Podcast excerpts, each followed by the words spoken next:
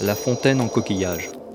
Devant la façade où nous sommes se trouve une fontaine en rocaille incrustée de coquillages et un bassin alimenté par une source située sous le bâtiment principal. Cette petite fontaine, témoignage rare de l'art des rocailleurs, est un vestige des aménagements de M. de Surlot entrepris à partir de 1826. Elle comporte une inscription sur marbre Toujours vive, abondante et pure, un doux penchant règle mon cours.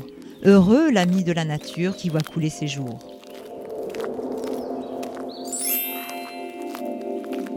Prenez le grand escalier qui mène au perron.